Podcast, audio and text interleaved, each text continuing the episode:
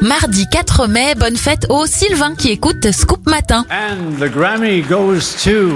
On débute avec les événements. La première édition des Grammy Awards, les victoires de la musique américaine, a lieu en 1959. En 2000, un virus informatique dénommé I Love You infecte plus de 50 millions de PC à travers le monde.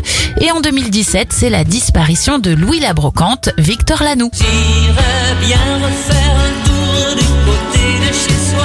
Bon anniversaire au plus français des chanteurs hollandais, Dave. Il a 77 ans, 70 pour le comédien Gérard Jugnot.